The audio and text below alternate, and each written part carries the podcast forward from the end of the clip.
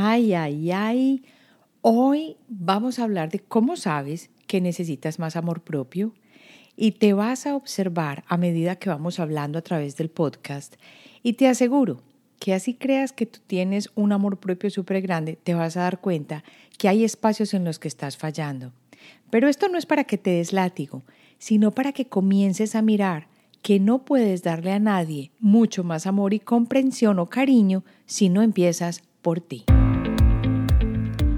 Soy Marcela Gid y este podcast está diseñado para ayudarte a sacarle el máximo a tu proceso de transformación personal, dándote las herramientas para catalizar y simplificar el camino de la alquimia, conectándote con el mundo que no ves y activando en ti el potencial infinito que trajiste al nacer.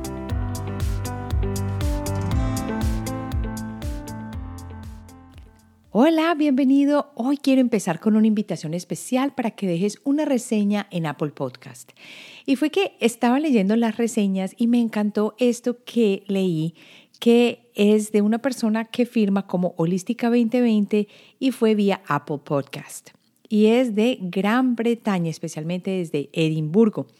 Ella dice, me encanta este podcast que me hace crecer y aprender cada día más. Gracias por todo el aporte que brindas. Saludos desde Edimburgo. Si tú te sientes así, si el podcast te ha aportado, si sientes que este es un espacio donde puedes dejarme un mensaje a través de SpeakPipe y saber que te voy a contestar o que lo voy a trabajar en un episodio para que tú veas que siempre hay solución a las cosas que se te presentan, o si sientes que esta es una comunidad de alquimistas o te sientes apoyado por los temas, pues te invito a que dejes tu reseña en Apple Podcast. Así que ve a Apple Podcast, abre la parte de donde dice alquimia personal, baja, baja, baja, mira la parte de reseñas, pon adicionar una, escribe tu reseña, guárdala y ya queda lista. Me encantaría que me pongas de dónde eres, y si puedes tu nombre. Bueno, ahora sí, vamos a continuar con este maravilloso tema de hoy. Y bueno, y no digo maravilloso por tonterías, es que hoy voy a hablar de cómo sabes que necesitas más amor propio. Y yo comenté acerca de este tema con el hijo mío precisamente y comentando con él, tratando de que se conozca un poco más, me di cuenta que en general no sabemos mucho del amor propio. Es decir, intelectualmente sí tenemos idea, pero cuando vamos a tratar el amor propio en sí y a observarnos, ahí viene un problema difícil. Entonces comencemos por qué el amor propio es la base de todo, porque esto me tocó explicarlo y aunque parezca muy básico, es la piedra angular. Hay una profunda paz interior que surge cuando aprendes que el amor propio es la clave de todo lo que anhelas en la vida. ¿Y por qué pasa esto?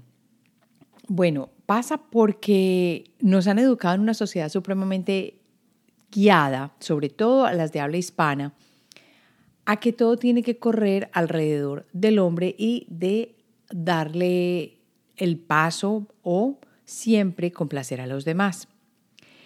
Y yo he visto que la mayoría de las mujeres le dan la espalda a ese amor propio porque fueron educadas para creer que si lo hacen, o sea, si se dan amor propio, son egoístas y egocéntricas. Pero con los años llega la sabiduría y yo espero que ya me haya alcanzado.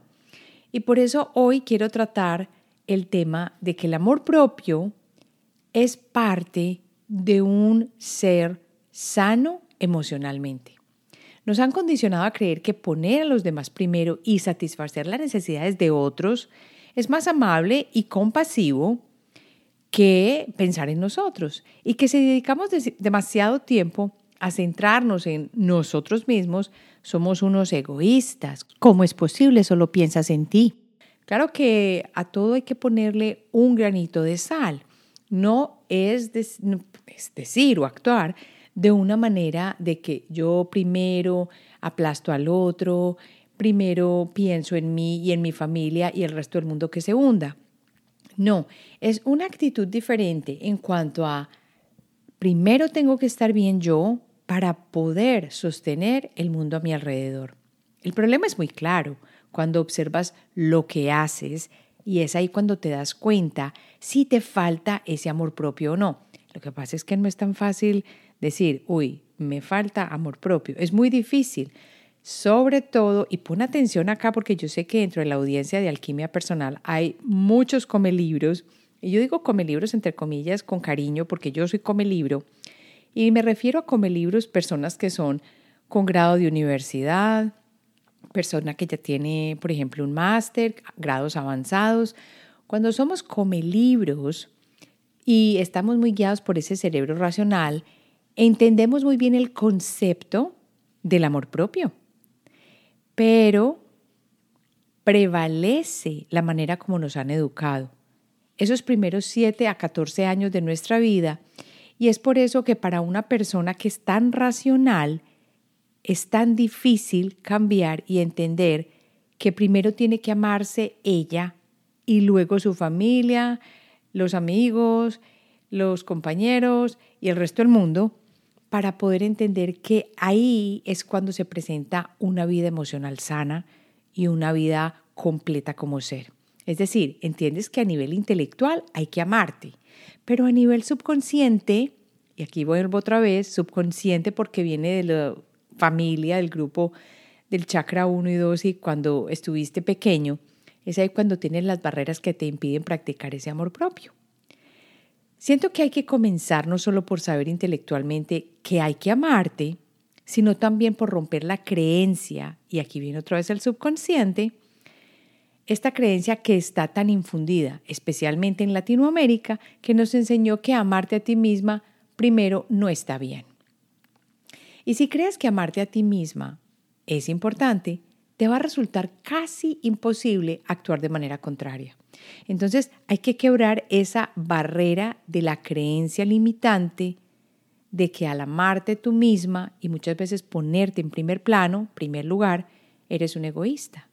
Y eso va contra lo que nos enseñaron de familia, de iglesia, de espacio sociocultural, así que va muy, muy arraigado en nuestra fibra sociocultural. Y esto no es solamente porque así nos educaron en el colegio, que nos enseñaban a abordar y a prepararnos para servirle al otro, especialmente la pareja y la familia, sino también porque lo vimos de nuestras madres. Por eso es que la mayoría de veces en este episodio me vas a oír hablar de mujeres y de la forma femenina. La mayoría de los hombres puede que tengan este problema, pero no se manifiesta tan fuerte como en las mujeres. Así que empieza a mirarte y te vas a dar cuenta que lo más seguro, profundamente te falta un poquito de amor propio. Ahora pasemos a comprender y a sentir, porque quiero que también lo sientas, qué significa amarte a ti mismo. Porque yo te pregunto, y lo más seguro que tú lo sabes con pelos y señales la definición. Pero de ahí a que tú te lo apliques hay mucho trecho. Empecé a ver un patrón que parecía ser la norma en la mayoría de las mujeres. Y aquí no solamente estoy hablando de nuestra cultura hispanoparlante, sino las mujeres en general. Aunque aquí que vivo en los Estados Unidos es un poco menos. Pero lo veo claro, por ejemplo, con mi familia por el lado de mi esposo, porque ellos son americanos, y mi, la mamá de él tiene esta tendencia, servir a los hombres, primero comen los hombres, y es una persona que vive aquí hace, pues, vino no, nació acá, de hace muchas generaciones, pero sus raíces eran irlandesas escocesas. O sea que mira que también viene de otras partes culturales. Y también lo veo, no mucho o no tanto, en las personas que son contemporáneas a mi esposo, o sea, las primas de él, aunque con mucha menos marca. Pero muchas tienen dificultad no solamente para reconocer el problema, sino que les falta de pronto un poquito de amor, pero no se dan cuenta. Y no estoy hablando de la familia de mi esposo, sino en general de las mujeres. Esta falta de amor propio provoca todo tipo de problemas en tu vida que intentas solucionar ¿Cómo? Manipulando las circunstancias externas. porque no te atreves a decir que no te sientes bien. No te atreves a decir por qué primero come todo el mundo y yo soy la última, por qué todo el mundo está sentado viendo televisión y yo tengo que estar trabajando, porque todos tienen que ser primero y yo tengo que estar de última y no decir nada. Son ejemplos claros que yo sé que puede que tú hayas pasado por ellos muy fácilmente. Más sobre todo si es una mujer o si eres una persona que se ha quedado en la casa cuidando a tu hijo. Parece que el trabajo de las mujeres ha sido muy, muy poco valorado, porque cuando tu esposo llega del trabajo, por ejemplo, él está súper cansado. Tuve todo el día que lidiar con el jefe y con el trabajo y mucho, mucho rollo en la oficina, en fin. Pero si tu hijo está enfermo y hay que hacer la comida, tiene que ser tú, ¿cierto? La mayoría de las veces. Esto está empezando a cambiar mucho, sobre todo en países de habla anglo, pero en Latinoamérica todavía está muy arraigado el viejo sistema. Y la verdad es que una mujer en su hogar trabaja tanto más que el hombre en muchas circunstancias, porque muchas veces no es solamente el trabajo del hogar, sino que también trabaja medio tiempo, hace freelancing, también está no solo a cargo de lo que es la comida, la limpieza, el trabajo medio tiempo, sino que también está a cargo de las cuentas de la casa y de muchas otras cosas. Ay, y ni hablar de los fines de semana, porque también hace los planes, invita a la familia, prepara para la fiesta y el barbecue. Entonces son muchísimas cosas que recaen en los hombres de las mujeres y yo creo que es hora de que nosotros empecemos a mirar este autoamor. Y yo creo que tiene una base fuerte ahí. Ese autoamor es decir primero yo y no de una manera egoísta, sino entendiendo qué necesitas tú, porque esa falta de amor propio provoca todo tipo de problemas. La mayoría de nosotros no somos conscientes de que para tener las relaciones que queremos, la salud, la prosperidad, la satisfacción y la paz mental que deseamos, primero hay que aprender a amarnos a nosotros mismos. Y vas a ver cuando yo te dé las claves, cómo has caído tú en esa falta de amor propio. La clave más importante es hacer el trabajo para sanar todo lo que necesita ser sanado para amarte por completo. Y cuando hablo de una clave importante como esta, que es sanar todo lo que necesita ser sanado, requiere que tú te observes. Yo creo que ya el disco se ha rayado en este podcast miles de veces, porque el observarte cada día es lo mejor que puedes hacer por los demás y por ti mismo. Encuentro muy útil pensar que el amor propio es una forma de ser que honra la esencia más profunda de tu alma, porque tu alma se expresa a través de las emociones y los sentimientos que manejas. Y la razón de amarte a ti mismo con todo, todo, todo es porque quieres sentirte completo, es porque quieres sentirte bien. El maestro Zen, Thich Nhat Hanh, que es muy conocido, es un monje budista vietnamita, a él lo conoce mucho por los escritos sobre la atención plena y la paz, dijo así, si no sabes cuidarte y amarte, no puedes cuidar a las personas que amas. Amarse a uno mismo es la base para amar a otra persona. Lo que he llegado a comprender es que no puedes amar a los demás o mostrar compasión genuina cuando no has hecho tu propio trabajo. Yo creo que esto lo hemos hablado mucho acá. Hacer tu propio trabajo quiere decir tomar el control de tu vida, conocerte y es un trabajo diario. El trabajo empieza con las emociones, por eso es tan lindo aprender a escucharte, porque las emociones son la voz de tu alma y cuando las emociones están fuera de control, te van a mostrar exactamente dónde tienes que trabajar.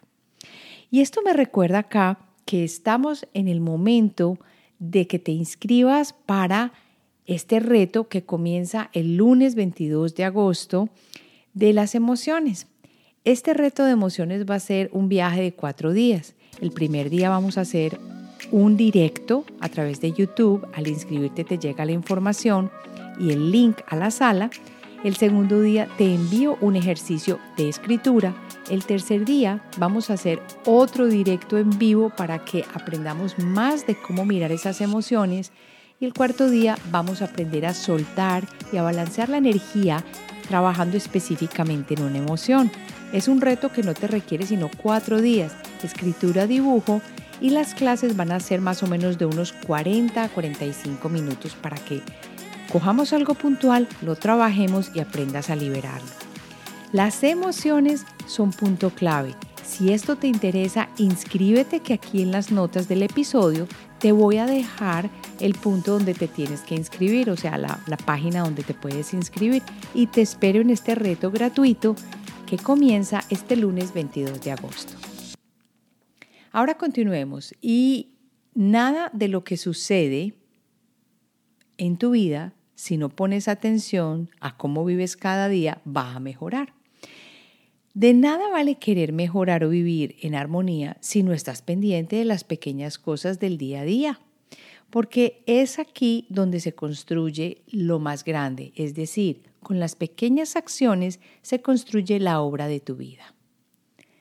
Ahora vamos a la tercera parte, que es cómo se ve la falta de amor propio en tu vida. Y yo sé que esto te va a encantar, yo sé que aquí sí nos vamos a, fascinar con esto. ¿Por qué?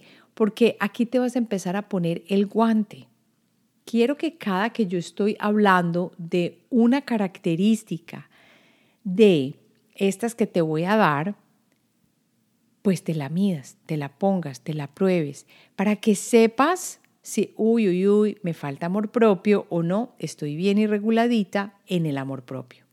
A menudo es más fácil identificar cómo se ve la falta de amor propio en tu vida que al contrario. Por eso es que voy a empezar acá por cómo se ve esa falta de amor propio para que luego puedas construir de ahí en adelante.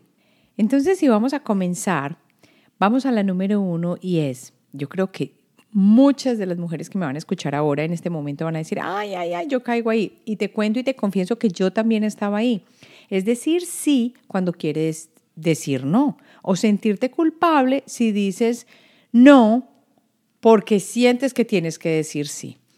Por ejemplo, te llama una persona de tu familia que siempre está colgada pidiendo tu ayuda y tú sabes que ya en este momento esta persona debería tomar las riendas de su vida pero tú no eres capaz de decir que no, porque como es una persona de tu familia, es tu hermana y te llama y te pide que le ayudes y que por favor otra vez le lleves lo que ella necesita, que ella no lo pudo hacer, siempre está alcanzada, nunca tiene para nada, entonces tú sientes que tienes que cargar esa obligación y no eres capaz de decirle que no. Y si le dices que no, te vas a sentir súper culpable. Esta es una de las características importantes. También sucede mucho con los hijos. Ah, no, es que claro, la mamá siempre es la que es un viejo de 20 años todavía viviendo en la casa y la madre siente que tiene que hacerle de comer, que tiene que lavarle los platos, que tiene que lavarle la ropa. Y si dice que no, se siente como una mala madre. Estos son ejemplos muy claros de decir sí cuando quieres decir no. Segundo, tolerar y aceptar ser maltratado por los demás. Esto sucede mucho cuando hay relaciones de pareja que obviamente la persona, en este caso, vamos a decir que es una mujer, en este caso, permite que haya maltrato verbal, físico, que es tan simple como siempre se hace lo que él quiere. Uno nunca puede expresar la opinión aunque nunca te haya pegado o te haya maltratado físicamente, se sabe que piensa que uno no debe opinar porque uno es un tonto y uno no sabe de qué se habla. Eso es un maltrato. Y tú lo toleras y lo aceptas. Pero es que eso es normal, los hombres son así. No, los hombres no son así. Esa pareja que tú te conseguiste es así. Pero los hombres no son así. En general, las personas no tendrían por qué comportarse así con otras. Tú tienes falta de amor propio y por eso se te está presentando esta situación, pero te acostumbraste a que te la tragabas, entonces te quedas calladita y no pasa nada, ¿cierto? Eso es lo que tú crees que puedes hacer y no hay ningún problema. Hasta que algún día esto va a rechinar tanto, tanto, que va a haber un problema grave. Y por eso es importante que desde ahora lo empieces a trabajar. Tercero, anteponer las necesidades de los demás por las propias. Ah, sí, yo era la reina de eso. Bueno, y todavía sigo siendo reina en muchas partes. Todo el mundo come primero menos yo. Si la puerta suena y todos estamos comiendo, yo soy la que me paro a abrir o me paraba a abrir. Que el, teléfono, el teléfono sonaba, entonces yo era la que tenía que responder. Todo el mundo se quedaba muy tranquilo en la mesa haciendo todo y yo siempre tenía que hacer, hacer, hacer, porque todo el mundo tenía que estar bien. Eso es anteponer las necesidades de los demás por las propias. Oh, ay, por favor, por favor, me ayudas con esto. Y tú sabes que tú tienes una tarde entera de trabajo y que no tienes el tiempo para ayudarle, por ejemplo, a esa vecina que te está pidiendo el favor. Pero sin embargo le dices que sí, porque te da pena y a la hora de la verdad esa pena no es más que un enmascaramiento tremendo de tu capacidad de poner barreras. Ese es anteponer las necesidades de los demás ante las propias. El cuarto, sentir ira, resentimiento, ansiedad, estrés, celos o preocupación excesiva. Claro, ¿por qué sientes ira excesiva? Porque las cosas no van contigo, pero eso es el refunfuñe que te quedas callado, no dices nada, te lo tragas y a la hora la verdad lo que pasa es que te resientes por las situaciones que tú no fuiste capaz de afrontar, no como pelea, sino decir, no mira, no estoy de acuerdo y tomar tu espacio. No se tiene por qué pelear pero sí es importante expresar lo que uno siente de manera calmada para que te evites ansiedad, estrés, celos, preocupación y problemas que van a causarte dolor excesivo. Vamos para el número 5, mantenerte tan ocupado que no tienes que pasar tiempo contigo mismo. Te estás olvidando de ti. ¿Y cómo es posible? No, yo me quiero mucho. Mira toda la plata que hago. Hago un platal tremendo pero no tienes tiempo ni para ti, ni para un masaje, o no tienes tiempo ni siquiera para sentarte a hacer nada en una banca y observar, por ejemplo, la luz de la luna. No tienes tiempo para eso, no hay tiempo. Y eso quiere decir que te estás olvidando de ti, que te mantienes tan ocupado que hay algo que tú estás evitando. Empieza a observarte y a tratar de discernir qué es lo que estás evitando. Número 6 un patrón de relaciones poco saludables en las que pierdes tu sentido del yo. Claro, Pepito, Juanito y Pedrito, todos disfrutan de algo que a ti no te gusta, pero como ellos disfrutan, entonces tú te vas con ellos y siempre dices sí. Y te cansas de hacer ese paseo y no te gusta y no te llena. Pero no tienes esa fortaleza para decir, no, yo no quiero hacer esto porque no hacemos algo diferente. Aquí es el patrón que no es tan difícil porque no están haciendo, por ejemplo, algo malo.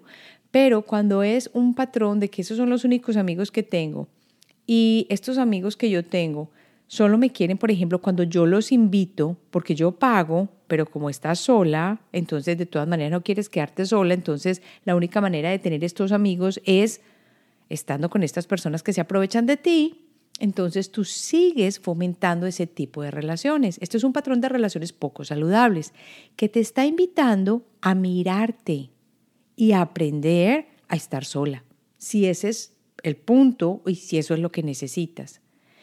Cuando tú estás sola, sin nadie alrededor, tienes que observarte, tienes que mirarte. Y este es un punto de transición fuerte para asentar nuestra propia personalidad. Siete, salir con gente que te deja sintiéndote agotado. Esto sí que pasa. Mira, cuando yo estaba en la universidad, yo me acuerdo mucho que a mí me encantaba y era parte de una asociación en la que viajamos, pues con la que viajábamos por varias partes del país y teníamos eventos. Y era muy rico y era muy chévere, pero yo me acuerdo que todo el mundo se quedaba hasta tarde rumbeando, como decimos nosotros en Colombia, pasando rico, bailando, agotadísimos, no dormían ni una hora ni dos horas. Y yo me acuerdo que yo no hacía eso. Yo a cierto punto decía, yo ya no puedo más, yo me voy a dormir. La mayoría de la gente hacía lo que el resto hacía, porque eso era lo que todos estaban haciendo. Yo no, porque yo no me quería sentir agotada. Entonces, uno tiene que aprender a entenderse y a poner sus necesidades primero para poder cumplir o vivir en armonía con otros. Otro tipo de ejemplo acá sería esta persona que siempre, siempre va a tu casa y es el vampiro energético. Siempre tiene el problema, siempre te llama, nunca a decir, ven, yo te invito, ven, vamos a caminar y hablemos de cómo está tu vida. No, es ese vampiro energético que solo te llama porque o necesita dinero o tiene un problema y no tiene con quién hablar, entonces tú eres la persona que siempre le ayuda y le pone el oído, o eres una persona que entiende los problemas por los que está pasando, entonces después de que llega a tu casa y te, te cuenta toda la historia, terminas agotado. Esa persona hay que despacharla o hay que ponerle barreras. Y así es como tú recuperas tu propio poder. Número 10. Asumir los problemas de las otras personas como si fueran tuyos y sentir que necesitas resolverlos. Esto pasa muchísimo con las madres. El hijo tiene problemas, la hija siempre se enreda con el que no es. Eh, la familia o el tío era borracho y creen que lo tienen que cargar toda la vida, como sucedió en mi casa. Esto es simplemente entender que tú no puedes asumir los problemas de otras personas y que el hecho de que sean tu familia no quiere decir que tú te tengas que enterrar con ellos. Cada uno en su vida escoge su proceso, su vida y camina su senda. Tú no la puedes caminar por nadie. Eres tú quien forja tu futuro. Y hasta que no entiendas esto, vas a presentar problemas de autoestima, porque sientes que tú tienes que, tienes que ser el padre de una persona a la que tienes que cargar. Es más, también se presenta con los hijos. El hijo que está en la casa por no sé cuántos años y es que no da pie con bola y sí, da mucho dolor verlo fuera de la casa, por ejemplo. Y puede que yo estas palabras me las tenga que comer el día de mañana porque yo no sé qué va a pasar en mi vida con los hijos, ¿cierto? Uno siempre quiere lo mejor para ellos, pero si uno realmente quiere estar bien, hay que dejarlos vivir, hay que dejarlos volar, hay que facilitarles la vida. Yo tengo una amiga que me cuenta una historia muy interesante y es que ella se casó con un esposo que es americano y el hombre es un hombre muy inteligente, muy capaz, pues tanto así que se ganó una beca para ir a Harvard. Es un abogado y la persona se fue para Harvard y se especializó y le fue divinamente bien. Después de venir de la especialización, llegó otra vez a la casa de los padres. Y los papás deshicieron su habitación, sabiendo que le iba a llegar. Entonces a él le tocó llegar a la casa a dormir en la sala. No estamos hablando de un niño pequeño, ni estamos hablando de un hombre de 22 años, estamos hablando de un hombre que ya hizo un PhD y se demoró, más, o menos siete años en la universidad. Entonces esta persona tendría entre unos 26 años a 27. Entonces le tocaba dormir en la sala y el papá de puro gusto se quedaba en la sala viendo televisión. Entonces él decía, pero papá, es que no puedo dormir, me estás molestando con la televisión. Y el papá le decía, pero es que esta es mi casa. Y aquí nosotros ya tenemos un estilo de vida distinto. Tú te fuiste a la universidad, volviste, mira a ver qué es lo que tienes que hacer. Y después de que los años pasaron y esta persona se casó, hizo su familia, salió de su casa, se mueren de la risa y cuentan los padres que efectivamente lo hicieron de gusto. Porque si hacen la vida muy calmada, muy tranquila y muy buena en la casa, este muchacho que llegó de Harvard tan laureado se hubiera quedado siempre allí. Y esto no le conviene ni a los padres ni a los hijos, porque uno tiene que asumir sus propios problemas y sus propias decisiones y no estarse recostando en los demás. Entonces hay que poner barreras y hay que entender cómo ese amor propio funciona. Otra es la enfermedad que puede ser física o emocional y uno sigue utilizándola como una excusa o como una manera de manipular al resto que está al lado de nosotros. Entonces, los hijos se dejan manipular, el esposo se deja manipular, es hora de que tú aprendas a quererte y a entender, si tengo una enfermedad o un llamado físico o emocional, ya sea una angustia, ya sea una depresión, algo así, ¿por qué está sucediendo esto y para qué es lo más importante? Las cosas no pasan sin sentido. Lo normal sería acabar nuestra vida y transicionar de plano viejitos pero saludables, en el sentido saludables entre comillas, quiere decir que uno no tenga ni un cáncer, ni que tenga que estar pegado a una máquina de diálisis. Esas son cosas que no deberían suceder. Es normal que el cuerpo se vaya desgastando, pero dormirse y pasar de plano debería ser lo común.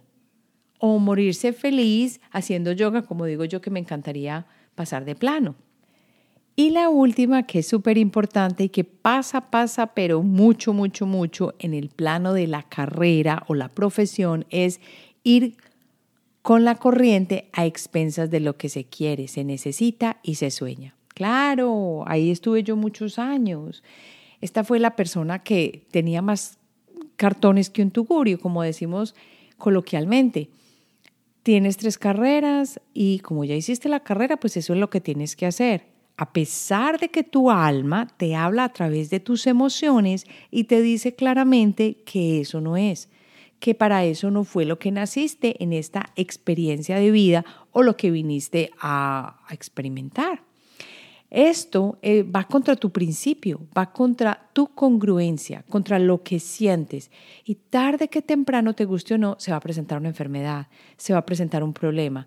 De alguna manera el subconsciente Busca la forma de atrancarte que sigas adelante, el paso, y lo vas a ver, te guste o no te guste. Esto aquí con, con esta última ya terminamos estas claves tan importantes que te van a mostrar si tú tienes algo que tienes que trabajar de esto que estamos hablando hoy, que es de amarte. Y para terminar, vamos a ver de una manera muy simple unas claves que te van a ayudar a entender qué significa amarte. Amarte no es ser egoísta. El amor propio es la aceptación, el respeto y las percepciones, el valor y los pensamientos positivos y las consideraciones que uno tiene hacia uno mismo y que puede ser apreciado por quienes te rodean. Puede que otros no lo aprecien. ¿Y sabes por qué? Porque no les conviene. No les conviene que tú dejes de servir, que tú dejes de decir sí, que tú dejes de hacer por ellos. Pero a un punto u otro de tu vida vas a tener que tomar la decisión y vas a tener que sacudirte y decir, bueno, es mi vida y es lo que yo quiero hacer. Y es importantísimo. Por eso te voy a dar aquí estas claves para aprender a quererte. Y la primera es dejar de exigirte tanto. Ay, ya sé que suena mucho más fácil leerlo que hacerlo porque yo era la reina de la exigencia. Y sobre todo conmigo misma. Me exigía tanto que casi que me reventaba por hacer todo lo que yo misma me estaba poniendo en el plato. Y esto lo entiendo en este momento porque hace más o menos un año, un año y medio, me llegó este diagnóstico al ir a la mamografía que tenía el tejido del seno muy denso en el lado izquierdo y que por ello tenía que tener una biopsia y me pusieron en alto riesgo de cáncer de mama. Y allí me tuve que sentar conmigo, yo solita. Y en mi soledad me di cuenta que tenía que dejar de exigirme tanto y que me tenía que querer más. Y que yo no tenía por qué solucionarle la vida a todo el mundo, ni ser la superwoman. No tenía que hacer todo yo sola, no tenía que echarme todos los problemas de la gente encima o los de la familia encima, que ni, ni eran tantos problemas, pero yo quería cargar con más. Entonces quererse a uno mismo también pasa por dejar de exigirnos más de lo que realmente somos. Aspirar a mejorar en la vida y como personas es un proyecto noble, pero no debe llevarnos a la ansiedad ni a infravalorar cómo somos actualmente. Hay que aprender a romper con las falsas creencias que condicionan tu presente y tu futuro y empezar a entender qué es lo que verdaderamente importa para ti y darle prioridad a eso y hablar y decir, necesito ayuda y empezar a recibir la ayuda. Eso sí, no empieces a criticar la ayuda, pero trata de recibirla con cariño. Lo segundo es atreverte a ser tú mismo y a mostrarte tal como eres. Y es precisamente lo que yo estoy tratando de hacer con este podcast.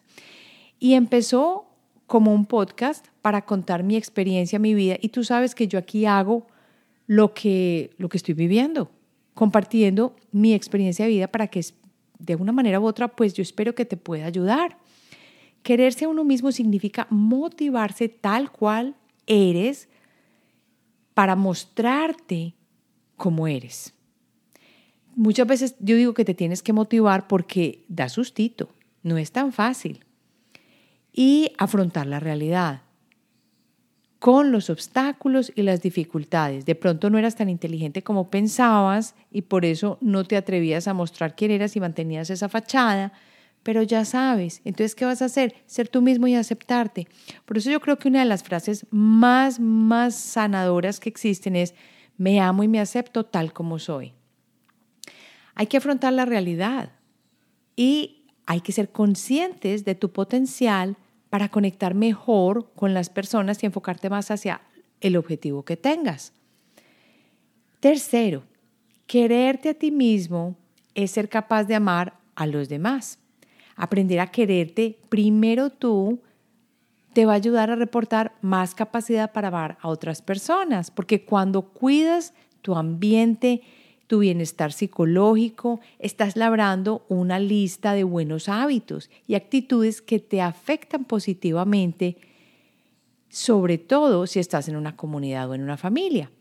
Desde una buena base de autorrespeto, estás en sintonía con las demás personas que también se quieren a sí mismas, porque acuérdate que hablamos de ese campo electromagnético que crean las emociones. ¿Qué pasa? Que al expresarte y sentirte así, eso es lo que vas a traer. Y vas a entablar relaciones saludables que te permitan relacionarte desde la sinceridad para poder crecer y madurar con los demás. Cuarto, perder los miedos y las ataduras. Ay, esto sí que suena fácil leerlo o decirlo, pero no lo es. Cuando estás preparado para asumir quién eres verdaderamente, consigues amarte como eres, porque ya estás cansado y te estás liberando de la presión del fracasar. Es que cuando a uno le da miedo fracasar es muy difícil avanzar.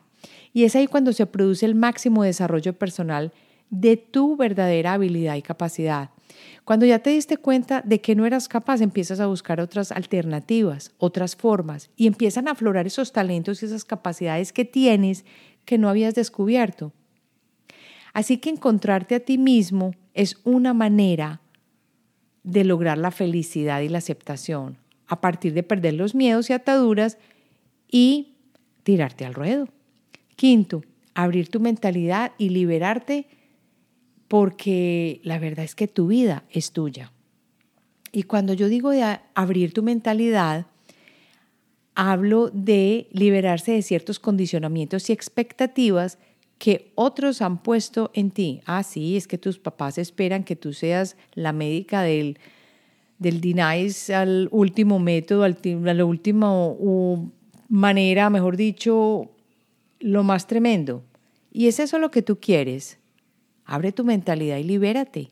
Eso no es lo que tú quieres, entonces sal de ahí y aprende a utilizar lo que acabamos de leer en el número 3, que es quererse a uno mismo y ser capaz de amar a los demás.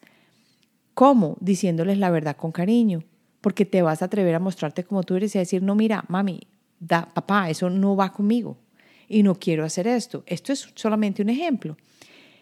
Tu vida es tuya y no puedes permitir que tu vida transcurra en una especie de burbuja. Hay que tratar de superar las ataduras, entender que solo estás en esta vida en este instante y que las cosas están en tu mente y en tu subconsciente y empezar a conectar con personas o aficiones que no te habías dado la oportunidad de conocer. Abre tu mente, empieza a leer de otras cosas, frecuenta otros grupos, sepárate de los amigos que tú crees que son tus amigos y te encantan y, empiezas a mirar y siempre que sales con ellos terminas drenado.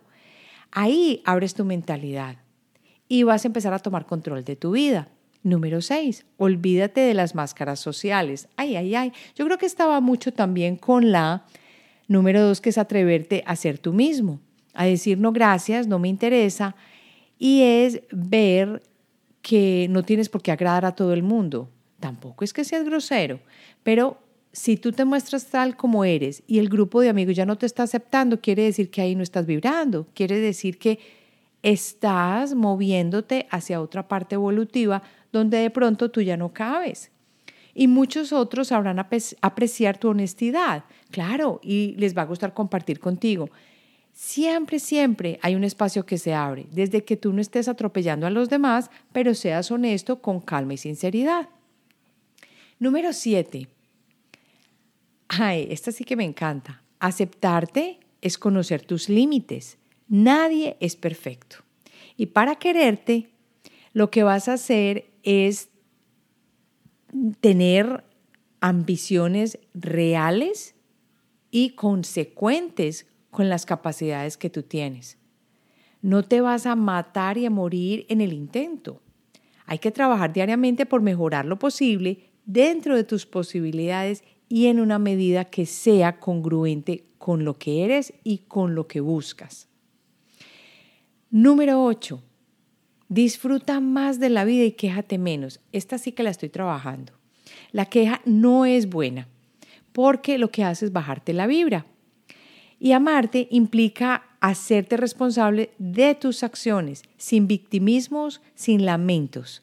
Y vivimos en un planeta que ha dispuesto una serie de factores que muchas veces te ayudan a, a que no progrese y a sentirte mejor con lo mismo, con lo que ya está, con lo que es el status quo. Entonces te toca romper, aprender a disfrutar y a cambiar.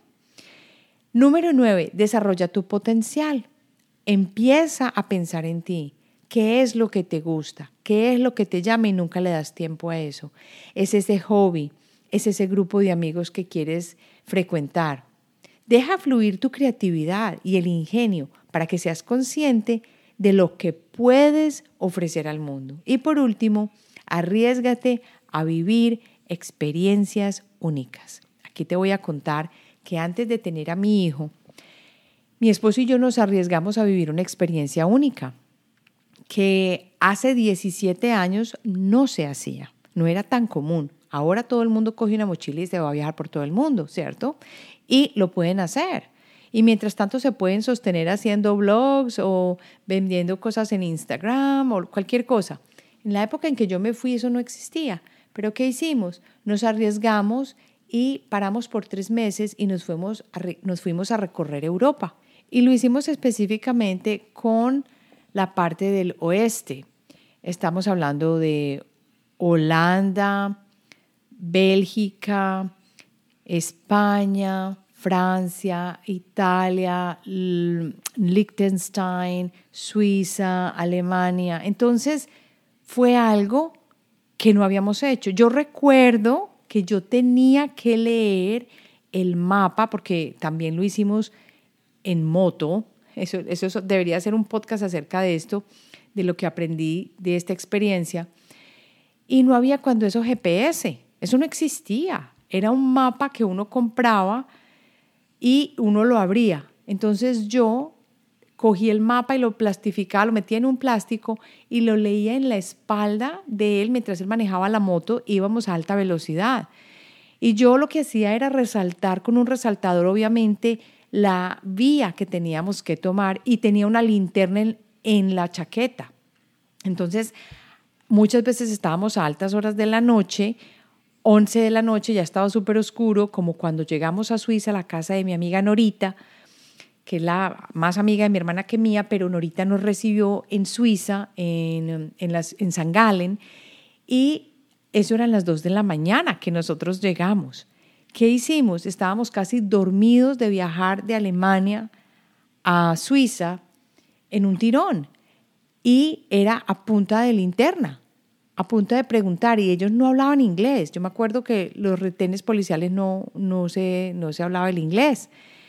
Eh, sobre todo porque no había problema de pasar, por ejemplo, de un país como Francia a España, o perdón, o, sí, Francia-España, o Francia a, ¿cierto? a otra parte que esté pegadita, pero sí a Suiza, porque Suiza hay que pasar retén de país. Entonces, todo esto nos ayudó a entender mucho más nuestra capacidad de vivir experiencias únicas para ver que arriesgar es bueno, que ya sea en un plano sentimental, laboral o en cualquier otro, arriesgar implica liberarse de temores y de pensamientos y condicionamientos subconscientes de fracaso. Ahora sí, hemos terminado con este episodio. Espero que te haya gustado, aunque me quedó un poquito largo, y ya puedas responder por qué o cómo sabes que necesitas más amor propio. Te invito por último a que me dejes tu tema para los episodios siguientes, algo de lo que quieras que yo hable, yendo a SpeakPipe en la página de alquimiapersonal.com, alquimia con K, y recuerda que tienes un minuto y medio para dejar tu grabación y que yo la voy a escuchar y la respondo haciendo el tema del episodio. Nos vemos entonces la próxima semana.